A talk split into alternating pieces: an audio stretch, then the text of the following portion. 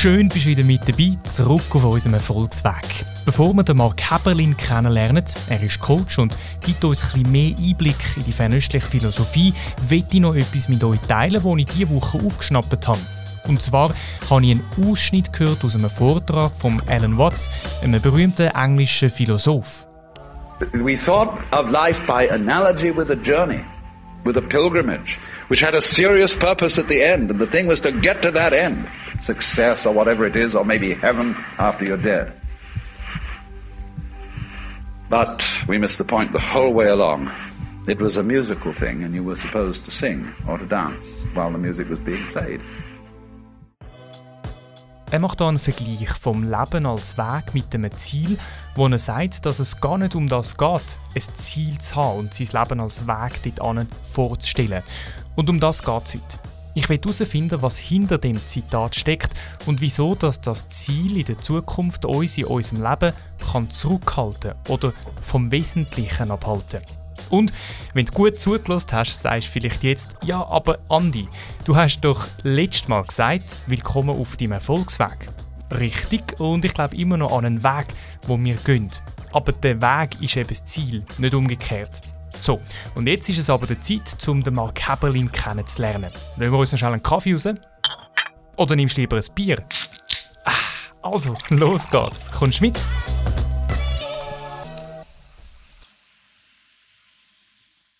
Wir steigen gerade mit rein, rühren uns sozusagen selber ins kalte Wasser und lernen das Kernstück von Mark Heberlin, seiner Philosophie kennen.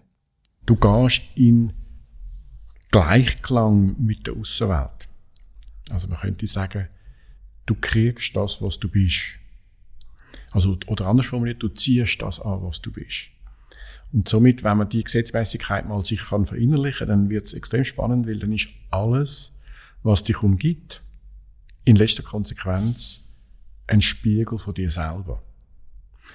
Und wenn man das mal so kann, ein bisschen lernen zu sehen oder zu lesen, dann wird der Chef in der Firma zu einem Anteil von dir.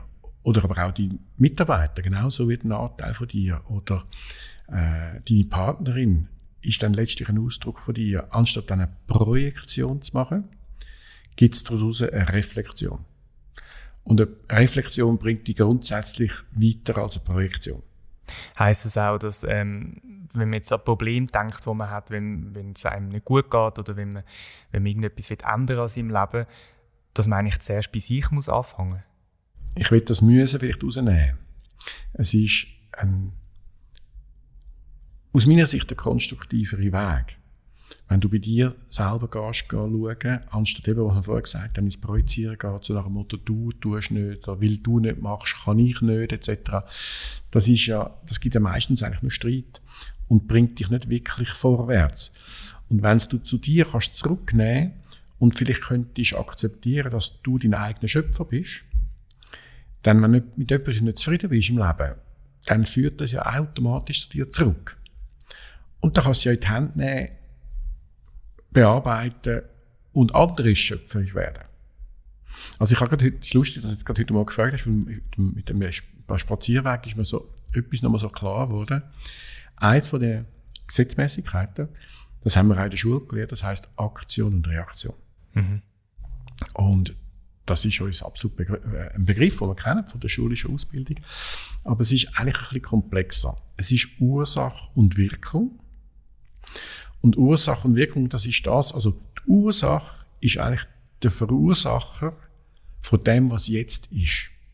Also wenn du sagst, mir geht's heute nicht gut, dann ist in der Vergangenheit ein Verursacher, wo wir kultivieren. Und das ist dann quasi äh, die Wirkung jetzt. Und dann gibt's aber aus dem heraus eine Aktion, wo du es kannst setzen. Eben, wenn du zu dir zurücknimmst, kannst du eine Aktion setzen. Und aus dieser Aktion gibt's wieder eine Reaktion. Also wir reden eigentlich von vier Aspekten, nicht von zwei. Weil vier ist immer Voraussetzung für eine Formveränderung. Wenn du dir vorstellst, drei Punkte, drei Fixpunkte, kannst du ein Dreieck konstruieren. Aber das ist die zweite Dimension. Wenn du die vierte oder dritte Dimension willst, dann musst du einen vierten Punkt haben. Dann kannst du eine dreieckige Pyramide konstruieren. Das heißt, es braucht immer vier Punkte, um die Form bauen und verändern. Und darum ist Ursache und Wirkung nur die Hälfte von der Wahrheit. die Aktion und Reaktion gehört dazu, dann wird es aus vier. Du hast gesagt, wenn etwas in der Vergangenheit passiert ist, dann betrifft uns das vielleicht heute auch. Es gibt so die Philosophie, es gibt nur das Jetzt. Weil alles andere, ob jetzt Zukunft oder Vergangenheit, ist eigentlich eine Konstruktion von uns Menschen. Und die Zeit, wo wir jetzt, oder das, was wirklich passiert, ist immer jetzt. Wie, wie, wie, wie siehst du das? es ist vielleicht ein bisschen komplexer. Also ich würde das gerne aufnehmen, was du sagst. Also man kann ganz klar unterscheiden zwischen dem Jetzt, was ja der Eckhart Tolle sehr stark thematisiert hat mit seinem Buch Das Jetzt. Und da gibt es aber auch die Vergangenheit und Zukunft.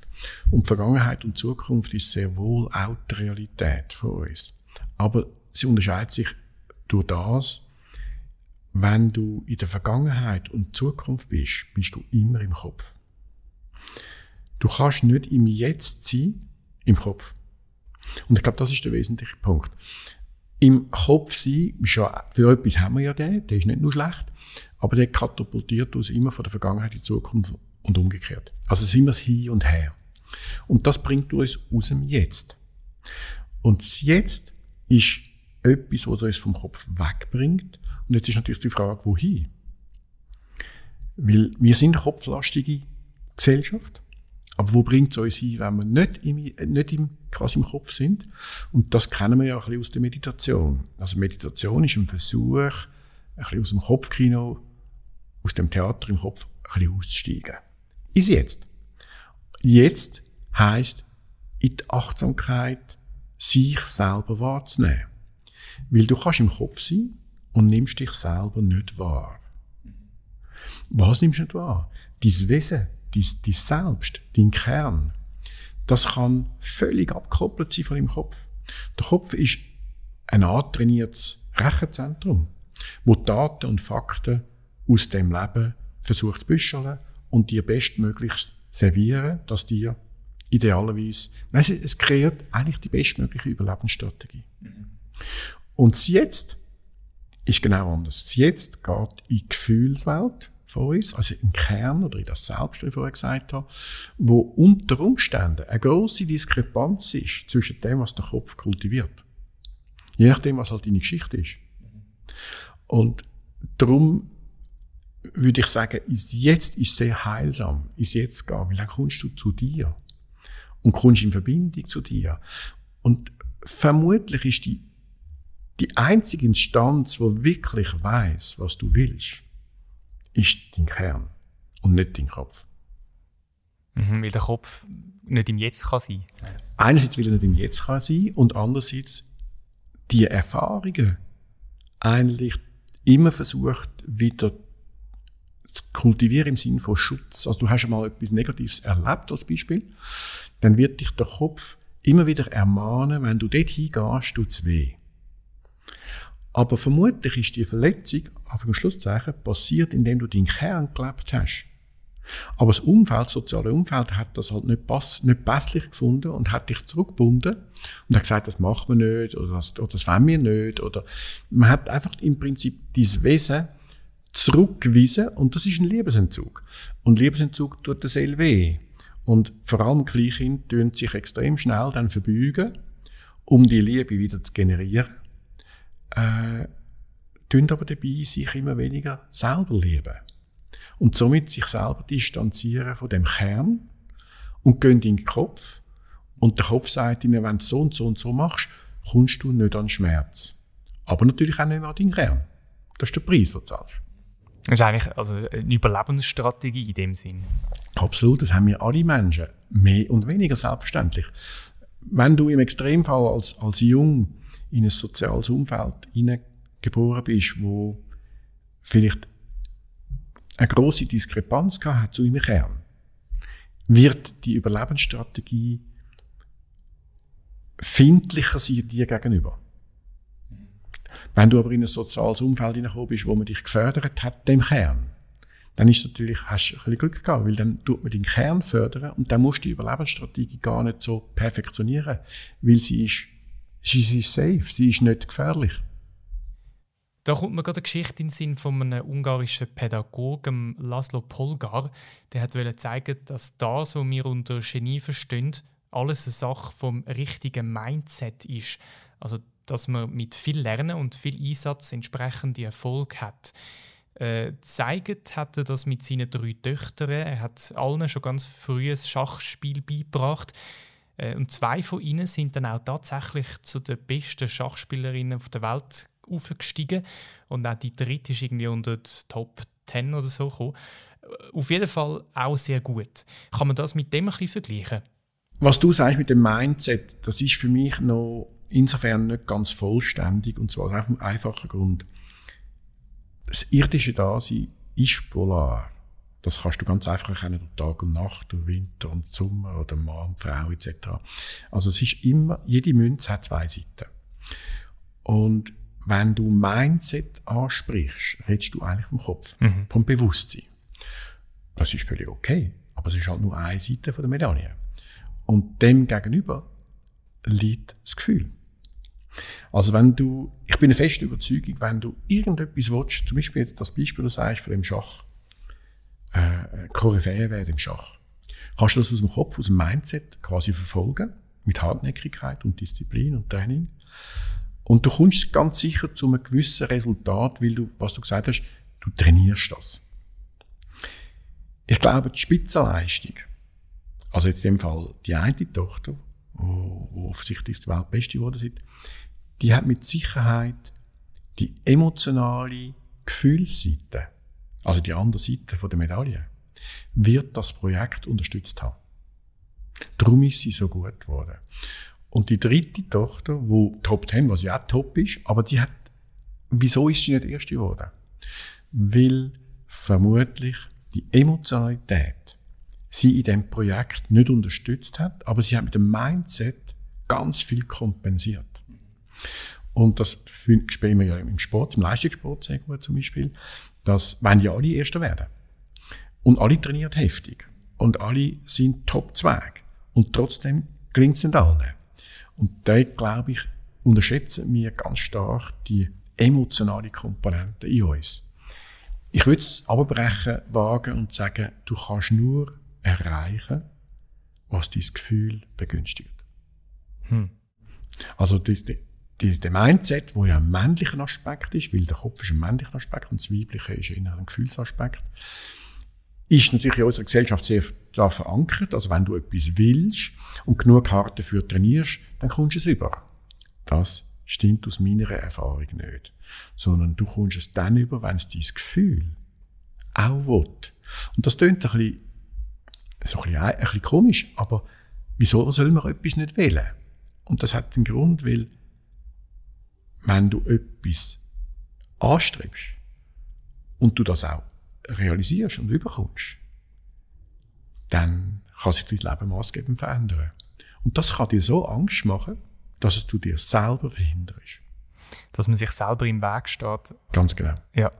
Das ist so, also das kommt mir gerade das typische Beispiel vom blöd gesagt, einen Banker in Sinn, wo, wo zwar oder ein Top-Anwalt, der viel Geld verdient, aber im Kern unglücklich ist.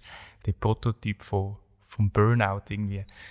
Der Prototyp vom Burnout ist, ist eigentlich ein Mensch, der nicht mehr in Verbindung steht mit seinem Gefühl, sondern er hat mit hoher Disziplin, mit hoher Leistungsbereitschaft verfolgt er sein Kopfkonzept.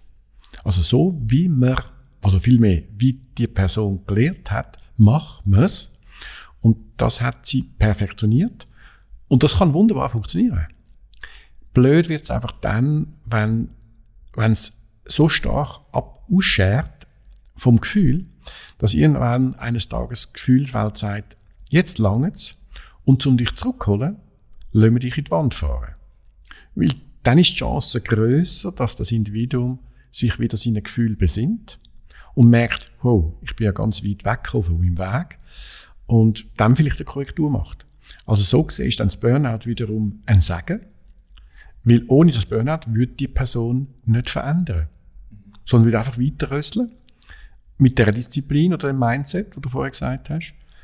Aber unter Umständen sein Gefühl verkümmert total und schreit dann quasi auf durch so eine Konstellation wie ein Burnout. Was macht man, wenn man in dieser Situation ist? man kann immer sagen, ja, eben, einerseits gibt es das Burnout, wo einem dann aufzeigt, ich bin an meine Grenzen gekommen, ich muss, wo, wo mein Weg ist irgendwie ganz noch jemand anders, als, als ich jetzt bin. Ähm, aber wenn man noch nicht so weit ist und man das Gefühl hat, ich bin den ganzen Tag gestresst und irgendwie, ich bin unglücklich, wie kommst du aus dem raus? Gibt es da, weißt so eine Erleuchtung, die es braucht? Oder? es ist nicht ganz so wild. Es ist viel einfacher. Das Leben hilft uns jeden Tag im Finden von unserem Weg. Das Problem ist einfach, dass wir so kopflastig unterwegs sind und solche Informationen vom Leben, also Zeichen letztendlich, Unterstützung vom Leben, gar nicht wahrnehmen. Weil wir eben gar nicht realisieren, dass die Außenwelt die eigene Innenwelt ist. Und ich glaube, dass, nein, ich, dass, dass die Unterstützung vom Leben zeigt uns auf jeden Tag, wo es könnte durchgehen. Also mit anderen Worten, dort, wo du, wo du eigentlich Unterstützung bekommst vom Leben. Im Sinn von, es geht ringer. Es geht nicht so über einen Kampf. Es geht einfacher von der Hand. Das sind so kleine Symbole, zum sagen, in die Richtung könnte es gehen, wo dich das Leben hinführen Ich glaube, ein ganz wichtiger Punkt ist, dass wir das Bewusstsein, glaube ich, verloren haben, dass wir einen Plan haben. Also ein, Le ein Lebensbuch oder ein Lebensplan. Man könnte sagen Bestimmung. Und da wird es natürlich schwierig, dann werden schon einige Leute auszuckern und sagen, Moment, aber am Schluss will ich doch bestimmen. Da können wir jetzt eine lange Debatte miteinander führen, aber ich würde mal in Erwägung ziehen, dass es einen Plan gibt, wie wenn du dein Leben zurückschaust also von jetzt zurück mal, mal, mal wirklich dir Zeit nimmst und dein Leben zurück anschaust, ist eigentlich alles immer perfekt gelaufen. Natürlich verstehen wir unter gut und schlecht manchmal eine andere Vorstellung. Aber dort, wo wir heute sind, ist, weil all das in der Vergangenheit passiert ist, wie es passiert ist, formt uns zu dem, was wir heute sind. Und wenn man es mal ein bisschen wertfrei betrachtet, dann ist vieles sehr gut gelaufen. Auch wenn es vielleicht eine Krankheit war oder wenn es mal ein Rückschlag war oder eine Kündigung oder irgendetwas, im Endeffekt hat es uns trotzdem weitergebracht, wenn wir es annehmen und daraus verwerten und uns nicht als Opfer sehen. Zu dem möchte ich nachher noch schnell kommen, zu dieser Opferrolle, aber noch kurz zu dem Gedanken, ich meine, ich kann nicht sagen, gut, ich, ich bin arbeitslos, bin jetzt zu den Podcasts gekommen, mega cool. Ähm, ich habe da gar kein Problem damit und ich finde es sogar gut, ist der Schritt wie für mich gemacht worden, weil ich den wahrscheinlich so früh alleine nicht gemacht hätte, dass ich jetzt Podcasts mache. Aber jetzt jemand, der eine schlimme Krankheit hat oder hat, ist es doch noch schwierig zu sagen, das hat so müssen kommen. Also, ich wollte mit keinem Satz sagen, dass es einfach ist. Ich sage nur, wie ich es gesehen habe, dass man es könnte konstruktiv verwerten. Von einfach rede ich nicht. Und ich habe auch eine klare Vorstellung gehabt und habe auch zum Teil noch, was ich gerne will. Aber das Leben sieht das manchmal anders. Und das wollte ich mit dem sagen, dass man, wenn man es schafft, die Sinnhaftigkeit, ich will gar nicht mehr gegen Richtigkeit, sondern einfach nur mal die Sinnhaftigkeit von einer Krankheit, zum Beispiel, die du jetzt ansprichst, können zu erkennen, dann haben wir schon einen riesen Vorteil. Also wenn ich die Sinnhaftigkeit von einer Krankheit nicht erkenne, bin ich automatisch im Opfer. Mhm. Opfer kann nie kraftvoll sein. Aber wenn ich mir überlege, ja, wieso bringt mir das Leben eine Krankheit, dann ist mit hundertprozentiger Sicherheit ein Hinweis vom Leben, uns auf etwas zu fokussieren, was wir bis dato weggedrückt haben. Und ich bin ganz fest überzeugt, dass jede Krankheit, wenn es nur ein Pfnüssel ist, ein Hinweis ist, dass wir könnten, wenn wir wetten, eine Korrektur machen. Und dann würde es auch Sinn machen. Also, ein, ein Krankheit kann, äh, aber was machen wir natürlich? Wir gehen, wir rennen zum Arzt und sagen, machen wir sie weg. Mhm. Gib mir etwas, wo ich reinrühren kann. Ich kann jetzt den Pfnüssel nicht brauchen. Klar, Pfnüssel ist nie lässig, aber wieso kommt der Pfnüssel? Weil das Immunsystem geschwächt ist. Wieso ist das Immunsystem geschwächt? Weil ich vielleicht weil ich mich vielleicht übergangen habe während Wochen in der Arbeit, zum Beispiel, oder? Und im Leistungsmodus verfangen bin und mir nicht mehr geschaut habe. Also bin ich dann geschwächt, ziehe den Pfnüsel, quasi der Pfnüsel kann dann greifen und ich habe den Pfnüsel und renne zum Arzt und sage, mach mir den Pfnüsel weg, habe ich doch die Mitteilung vom Leben nicht verstanden. Und übergehe mich weiterhin. Und der Kopf kann sehr gut das Gefühl übergehen. Weil der Kopf spürt nicht. Der rechnet. Mhm. Ja. Und ich glaube, das ist etwas, wo die Leute wieder in Kraft kann bringen wenn sie wieder in Verbindung gehen mit dem eigenen Gefühl, um den Weg zum eigenen Kern wieder, wieder quasi unter Füße zu nehmen. Weil wenn du weggehst von dem Kern, dann ist es immer ein Versuch zu erfüllen, zu leisten, es richtig zu machen, aber für wen? Fürs Aussen. Und wenn du in dem Modus bist, dass du versuchst zu erfüllen fürs Aussen, bist du immer weg von deinem Wesenskern. Nochmal, es gibt ganz viele Menschen, die das machen. Die Frage ist aber, was hast du dir vorgenommen? Und wenn natürlich in dem Lebensbuch steht, ich will das ändern, ich will mehr lernen, mir zu dienen, anstatt dem Aussen. Ich will die zwar leisten, aber mir leisten, also quasi für mich leisten und nicht für irgendwelche Anerkennung oder für Geld oder für Status, sondern mir, dann wird wahrscheinlich das Leben dir helfen, dass du das kannst umsetzen Durch Schicksalsschläge, Rückschläge, so uncooles Zeug. ja, aber das uncoole Zeug ist dort das grösste Potenzial. Mhm. Also aus den, aus den Fehlern, aus den Rückschlägen äh, daraus lernen. Ja, weil, weil es ist interessant, dass der Mensch per se eigentlich sich erst auseinandersetzt mit sich selber, wenn es Mais aufs Dach gibt. Probeaktiv kommen wenig Menschen. Es gibt schon auch, aber die Minderheit. Die meisten kommen, wenn das Dach brennt. Mhm. Muss doch gar nicht so weit kommen. Man könnte sie eigentlich vorher schon in die Hand nehmen. Hat das auch ein mit, mit, mit unserer westlichen Philosophie zu tun oder Philosophie, Kultur vielleicht, dass man, also wenn man, wenn man zum Arzt geht, dann geht man zum Arzt, weil es einem schlecht geht meistens oder weil man irgendetwas hat. Und es gibt ganz andere äh, Kulturen, wo man, wo man vorbeugt, zum Arzt geht. Also zum Beispiel chinesische Medizin, wo, wo der Arzt muss schauen, dass, dass einem gut geht. Und wenn es einem dann schlecht geht, dann, nachher, äh, ja, dann, dann hat er seine Aufgabe nicht gemacht. Ja, absolut. Und der tut natürlich dann auch viel früher schon agieren. Da hat sich noch nicht als Krankheit manifestiert, grobstofflich körperlich, sondern es kann ein seelisches Ungleichgewicht sein, es kann ein emotionales Ausgleichgewicht, also wo sich noch nicht als Körpersymptom zeigt, aber bereits schon wahrnehmbar ist und dort wird der Arzt ansetzen. Und dich wieder ins Lot zu bringen, dass es sich gar nicht muss manifestieren durch eine Krankheit, damit du merkst, hoppala, da läuft etwas schief. Mhm konkret, wenn man, wenn man so in dieser Opferrolle gefangen ist. Also, kennt wahrscheinlich jeder oder schon mal gehabt, man sich sagt, wieso eigentlich immer ich? Oder, oder so. Ich habe ein Schwein quasi, oder? Genau. Gibt es so konkrete irgendwie Strategien, die man kann anwenden kann, um dort raus, rauszukommen? Mir fällt dazu ein Wort Eigenverantwortung. Also, wenn man Verantwortung fürs eigene Selbst wieder in die Hand nimmt, dann kommt man vermutlich am ehesten aus der Opferrolle raus.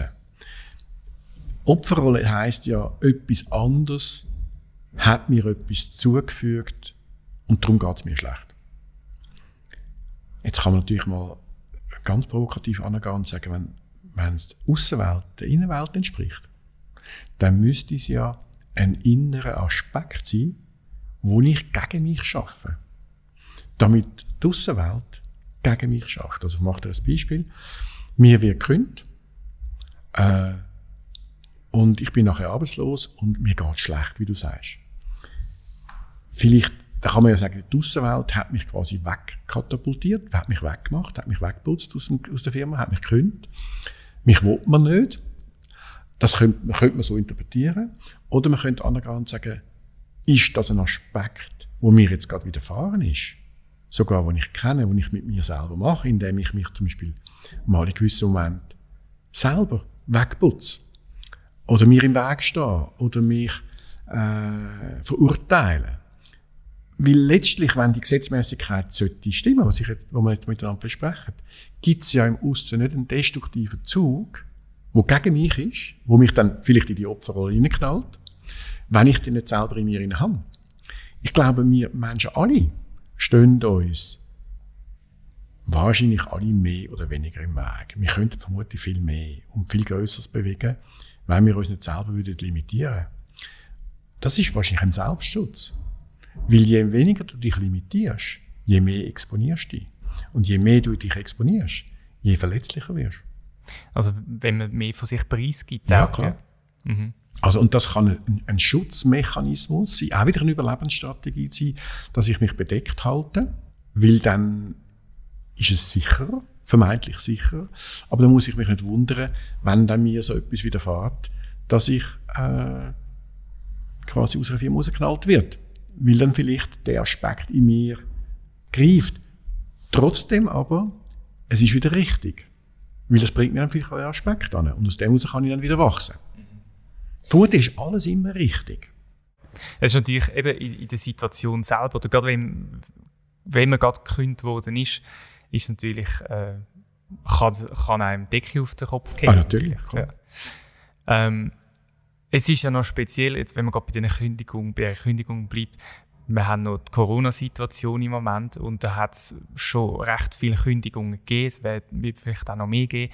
Ähm, das ist wie so eine, ist ja eigentlich die Außenwelt, also jetzt aus, einfach mal, wenn man das so analysiert, aus meiner Sicht, okay, es kommt etwas, eine Pandemie, das ist eigentlich, hat nichts mit mir zu tun, ähm, mir wird es gekündigt, wegen dem, da habe ich ja gar keinen Einfluss gehabt. Also wie, wie, würdest du das äh, kommentieren, so, so eine Situation?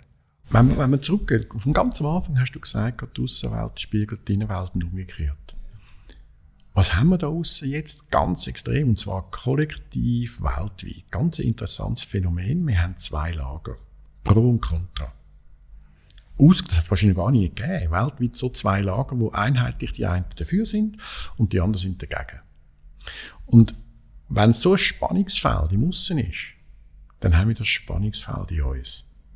Also vermut, ich bin, ich glaube, dass wir alle irgend so Spannungsfeld in uns gerade momentan auch tragen, wo Pro und Contra ist. Pro für mich oder gegen mich. Weil die, die Pro sind draussen, die sind zwar pro, ich sage jetzt mal Corona, aber eigentlich gegen mich. Also was, was heißt genau pro Corona? Ja, einfach die, die, die sagen, Corona ist da, ist gefährlich, wir müssen uns schützen, wir müssen uns trennen, wir müssen Masken anlegen, wir müssen uns impfen. Die ganze, die ganze Lobby auf dieser Seite gibt es ja auf der anderen Seite eben eine, die sagt, nein, das ist alles eine, ein bisschen heftige äh, Grippe, die auf die Lunge geht. Okay, das haben wir, das Virus haben wir immer schon gehabt. Wir müssen lernen, leben mit dem Virus, eine Symbiose, das ist etwas, wo wir nicht loswerden. Das ist einfach total konträr. Ich wollte jetzt gar nicht sagen, wer recht oder nicht recht hat. Ich sage einfach, ich stelle fest, wir haben zwei absolut konträre Lager draussen. Jetzt nehme ich das zurück zu mir und sage, im stillen Kämmerlein oder bei mir so Spaziergang, wo habe ich denn das in mir? Wo redet denn eine Stimme in mir für mich, also für mein Wesen, für meinen Kern? Und wo hat es eine Stimme, die genau das Gegenteil macht? Weil draussen, in der Aussenwelt versucht man ja, uns zu trennen. Voneinander. Also, wo bin ich getrennt von mir? Dass ich in dieser Zeit lebe und das im Aussen kann als Spiegel zurücknehmen für mich. Trenne ich mich offensichtlich irgendwo zu meinem eigenen Kern. Und die Leute, die gekündigt worden sind, haben vielleicht die Möglichkeit, jetzt sich mehr Zeit zu nehmen für sich. Und zum Glück haben wir ja in der Schweiz ein gewisses Sozialsystem, wo die nicht gerade in den schwarzen Abgrund fallen lässt. Das ist in anderen Ländern natürlich anders. Aber wir haben die Möglichkeit, uns die Zeit zu nutzen und zu sagen, ich gehe ganz bewusst in Verbindung mit mir, um herauszufinden, wo bin ich getrennt von mir und wo könnte ich wieder einen Schritt in eine Richtung machen, mehr zu mir. Das hat ja eigentlich mit dem Lockdown ab März schon äh, hat auch stattgefunden. Also viele Leute sind in sich gegangen. Oder es hat, ich habe das Gefühl, bei vielen meiner Kollegen hat es so einen Sinneswandel gegeben und, und, und Findung zu sich selber, weil man einfach mehr Zeit mit sich selber verbracht hat. Genau, und jetzt fragst du einfach, wie hast du die Zeit genutzt? Hast du dich wegbeamt? Ich sage jetzt ein bisschen krasses Beispiel, hast du auf den ganzen Tag gamet daheim, dann hast du dich weggeklopft von dir, oder am Fernsehen geschaut die ganze Zeit, oder Film geschaut, oder hast die Zeit genutzt, um dich wirklich besinnen und wirklich mit deiner Gefühlswelt in Verbindung zu gehen. Das heißt, was du vorher gesagt hast, ist das jetzt. Dann kannst du die Zeit natürlich ganz anders können nutzen. Ähm, du hast vorhin mal angesprochen, das Thema Achtsamkeit. Das ist, äh, ich glaube, in der heutigen Zeit ein ganz wichtiges Thema, wo wir ähm, viel abgelenkt werden. Äh, wir, viele haben ein Smartphone, wo äh, mindestens einmal im Tag irgendetwas, eine Nachricht aufkommt. Ähm, man sieht es im Zug, im, im ÖV, wenn wir unterwegs sind. Man sieht sehr wenig, wo einfach nur rausschauen und, und die Natur um sich herum beobachtet. Kann man das Thema heute ähm, überhaupt noch, noch richtig angehen? Achtsamkeit? Es ist die Frage, was du willst. Wenn du, sagen wir mal, dem Kopf willst, Priorität geben im Leben und gar nicht willst, in Verbindung gehen mit dir selber, dann ist das Smartphone eine gute Hilfe. Aber wenn wir jetzt noch zurückkommen auf die Trennung, die wir vorher gesagt haben, scheint das ein ganz aktuelles Thema zu sein, dass wir trennt sind von uns. Dass wir wahrscheinlich ganz viel kompensierte Handlungen machen. Ich komme mal zurück zum Erfüllen, Leisten, richtig sein, dienen, aber nicht mir, sondern aussen. Und, das, und, und dann ist das, das Handy ein gutes, ein gutes Hilfsmittel, dass wir dort bleiben. Wenn aber dir es wichtig ist, dass du sagst, Kopf, wer bin ich wirklich und was würde ich am liebsten wählen aus meinem Kern heraus? Nicht, was ich gelernt habe und was man macht, sondern was mir entspricht. Dann ist das Handy definitiv eher ein Find als ein Freund. Und was hat das für, für Einflüsse auf, auf uns, auf, auf eben den Weg, wo man, wo man sich, ähm, ja, zum, zum sich selber näher zu sein oder zum sich selber besser zu verstehen. Und ich weiss, dass heutzutage haben Menschen eine kleinere Aufmerksamkeitsspanne, das ist kein Witz, als ein Goldfisch.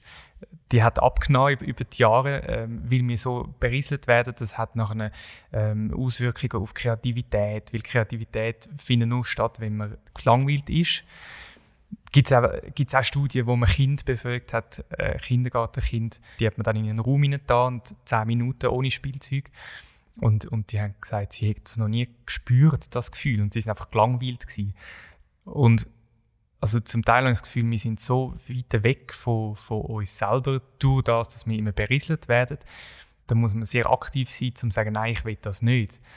Aber wie wie fest kann uns das hindern, um eben genau äh, uns selber zu finden und, und, und um mit uns, mit unserem Kern eigentlich in, in, in Kontakt zu treten? Also die, die Berieselung, die du, die du nennst, ist sicher etwas, was uns, sehr stark von uns wegbringt. Aber was ich da drin auch noch könnte äh, ist natürlich, wenn du schaust, die Filmindustrie oder Social Media, was wird dort primär dir um die Ohren geknallt? Die Oberfläche. Also der Erfolg, der, der Status, äh, wie viele Follower habe ich Und zum Teil nicht alle selbstständig, aber es gibt natürlich wahnsinnig viele Kanäle, und ich muss sagen, es ist, ist, ist nur Oberfläche. Und hat mit dem Kern überhaupt gar nichts zu tun. Aber komischerweise wird das äh, geschaut oder die Leute finden das cool. Ich komme nochmal zurück auf das, was ich dir vorher gesagt habe, mit dem Erfüllen und leisten. Ich glaube, das ist ganz ein wichtiger Aspekt. Leisten ist nicht etwas Schlechtes.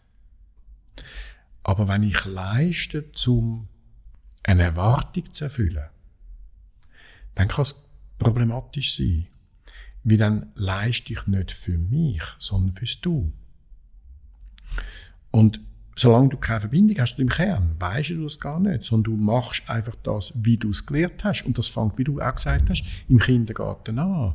Du hast dort, musst du das können, dass du kannst weiterkommen, in der ersten Klasse musst du das können und so weiter. Es ist ganz ein klarer Raster und wenn du den nicht erfüllst, dann bist du draussen. Aber der Raster kann unter Umständen ganz weit weg sein von dir. Von dem Kern. Und der wird einfach wegdrücken, den musst du wegdrücken, um in dem Raster vorwärts zu kommen. Also wir, wir lernen das von klein auf, nicht auf uns zu hören, sondern auf die Aussenwelt.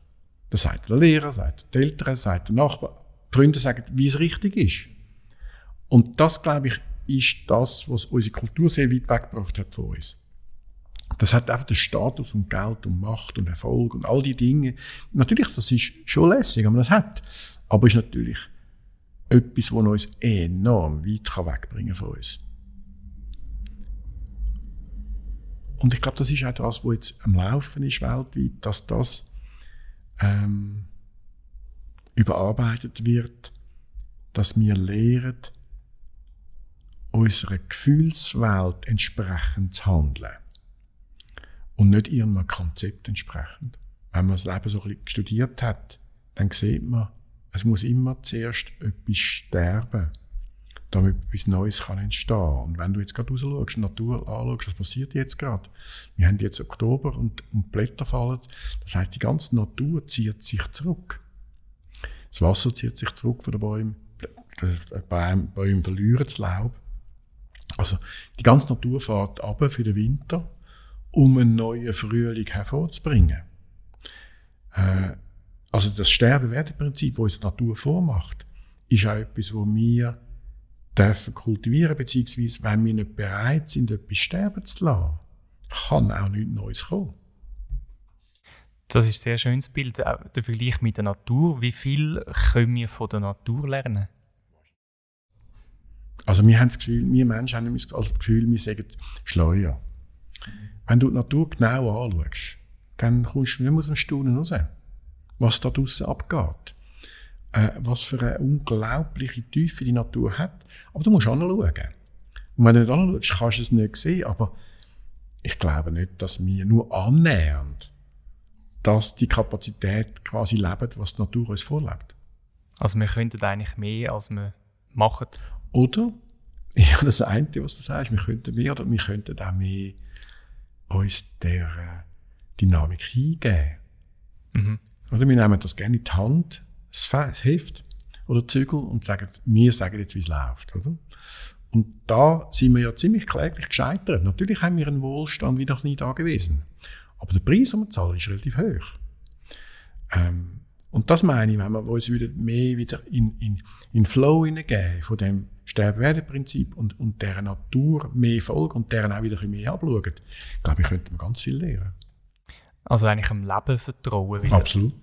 Absolut. Also nicht, nicht die, die kompensierte Form sagen, ich mache alles, sondern es, wenn man jetzt von der Polarität redet, muss ja auch einen Aspekt geben, den ich nicht machen kann. Mhm.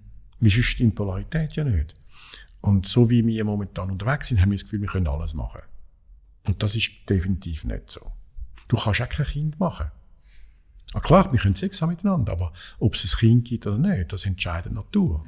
Klar, Medizin versucht das jetzt ein bisschen äh, zu relativieren, aber wenn man es jetzt mal ohne Medizin anschaut, kannst du kein Kind machen. Du kannst hoffen, dass es ein Kind gibt. Oder kannst dankbar sein, wenn es ein Kind gibt. Aber ich will jetzt ein Kind. Funktioniert nicht. Ja. Das finde ich, das finde ich immer ein faszinierender Gedanke. Wir haben so viel erreicht in der Medizin, können so viele Krankheiten heilen. Die Lebensdauer ist äh, extrem gestiegen. Aber also das Leben in sich, neues Leben zu schaffen, das ist immer noch ein Wunder. Also man weiß, wie es funktioniert, aber es passiert oder es passiert einfach nicht. Ja, schau doch mal an. Ich glaube, das ist ganz früh in der Schwangerschaft, fängt das Herz an schlagen. Mhm. Aus dem Nichts. Mhm. Ein Herz, das dich nachher 60, 80 Jahre am Leben erhaltet, fängt aus dem Nichts an schlagen.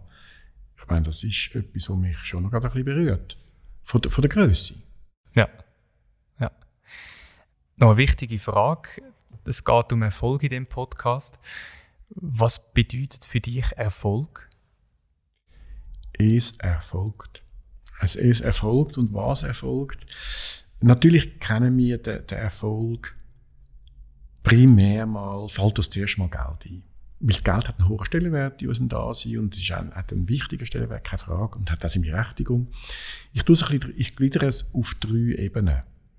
Es gibt einen Erfolg körperlich, dass du gesund bist, das ist auch ein Erfolg. Es gibt einen zwischenmenschlichen Erfolg, dass du in einem sozialen Umfeld eingebettet bist, bis zu einer Liebesbeziehung, die erfüllend ist. Das ist eben so ein Erfolg. Und dann gibt es den dritten Aspekt, das ist der wirtschaftliche Erfolg. Und wenn du die drei Ebenen kannst mit Erfolg bezeichnen, dann glaube ich, geht es dir wesentlich besser. Aber du kannst auf der dritten Ebene unglaublich viel Geld haben und todkrank sein. Dann nützt das Geld eben auch nicht so wahnsinnig viel. Oder du kannst äh, Geld haben und äh, hast ständig Streit daheim ist ja auch nicht so erfüllend.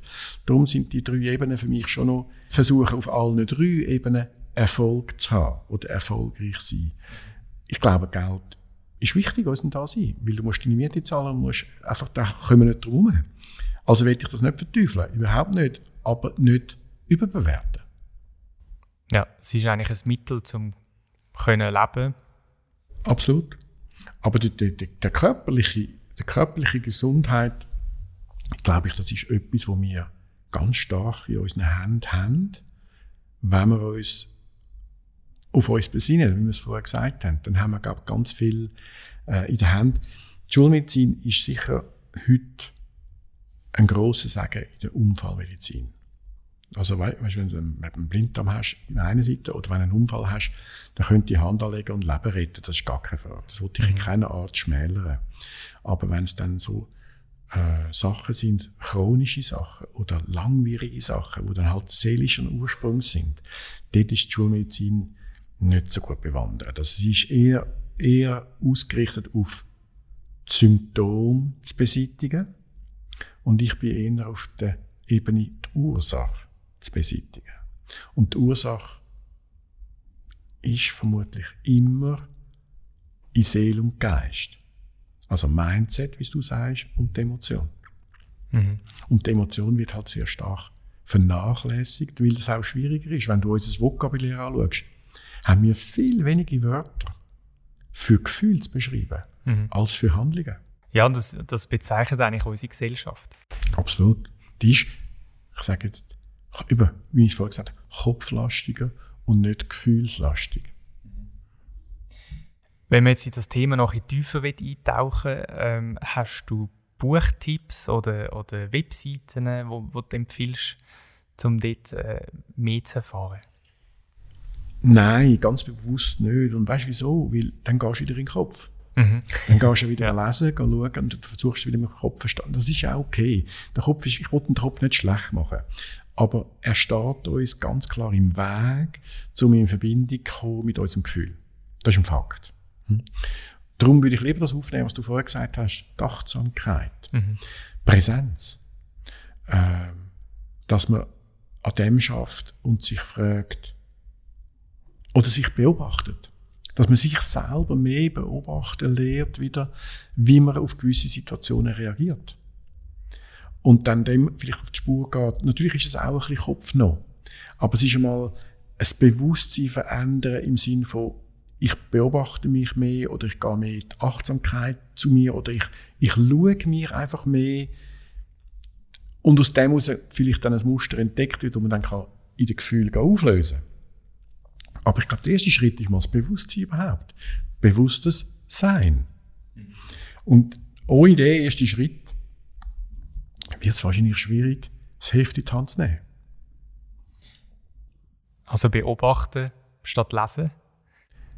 Oder ja, sich selber beobachten, indem du einfach gehst laufen und mhm. versuchst mal ohne in Gedankenkarussell zu flüchten. Du kannst da einen Spaziergang machen und bist eigentlich nie im Spaziergang, bist irgendwo im Kopf. Mhm. Und mal genau ganz bewusst das Gegenteil machen und sagen, ich mache jetzt mal einen Spaziergang und will versuchen, in der Beobachtung zu bleiben von der Natur.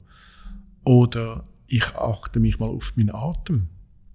Bringt dich sofort weg vom Kopf, weil du kannst nicht denken und im Jetzt sein. Mhm. Das geht nicht. Also wenn du deinen, deinen Atem einfach fokussierst und einfach beobachtest, wie du ein- und ausschnaufst, klingt extrem banal, aber es bringt dich weg vom Denken. Und du wirst sehen, du gehst ganz schnell wieder zurück in Gedankenmuster rein und hast wieder vergessen, auf deinen Atem zu schauen. Also so ein Beispiel, ich sage jetzt etwas, 10 Minuten am Tag, das machen. Es muss nicht eine Meditation sein, perfekt im Schneidersitz und, und oben und so. Das braucht es gar nicht, sondern es braucht Bereitschaft, mir zehn Minuten Zeit zu geben und das versuchen, dem Atem zu folgen und es wird dich sofort aus dem Kopf bringen. Das ist wie so ein, ich meine, du hast vielleicht 30 oder 40 oder 50 Jahre trainiert, wegzukommen von dir. Geht nicht einfach schnipp, mit einem Fingerschnipp kommst du wieder zurück. Ich kann dazu mein Leben nehmen. Ich habe 30 Jahre von meinem Leben probiert, mich nicht mehr zu spüren. Ganz bewusst. Du kannst Leistungssport, ich habe Leistungssport gemacht. Du kannst nicht Leistungssport machen, mit dem Anspruch, ich will mich spüren. Das geht nicht. Weil dein Gefühl sagt dir in der Hälfte von der Rennstrecke, hör auf. Es ist so birrenweich, es tut so weh. Aber was machen wir dann? Wir lehren im Prinzip mit dieser Stimme, entgegenzuwirken und zu sagen, bist ruhig, ich will das gewinnen. Und das ist okay. Aber ich habe 30 Jahre versucht, übers Leisten nach außen mich selber zu übergehen. Und das ist gut gewesen, weil ich die Sachen so können erfahren Und jetzt habe ich die nächsten 30 Jahre dazu aufgewendet, genau das Gegenteil machen. Immer mehr mich zu spüren in dem, was ich mache. Also mich wieder lehren wahrzunehmen. Und das hat auch ganz viele Jahre gebraucht. Das ist, ich glaube, es ist gerade um den Entscheid, was du willst. Und würdest du sagen, je früher, desto besser? Oder kann man das in einem Jahr? Nein, das ist, das ist so, so. Junge Leute, die zu mir kommen, die haben es viel einfacher. Also wenn du mit 20 oder 25 oder und einfach ein junger, ein junger Mensch und sich da dahinter macht, der, der hat das viel schneller. Also ich habe einen Autorennfahrer, einen Deutschen, den ich darf betreuen und der ist 23, der, der schnallt das viel schneller. Der, der macht grosse Gümp, einfach nur, weil er, weil er halt noch nicht so verdorben ist. Mhm. Es ist einfach noch eine, eine, junge Pflanze. Und die ist noch nicht so knorrig, wie wir manchmal sind im Alter. Und wenn wir knorrig werden und hart werden, dann ist es schwierig. Ja.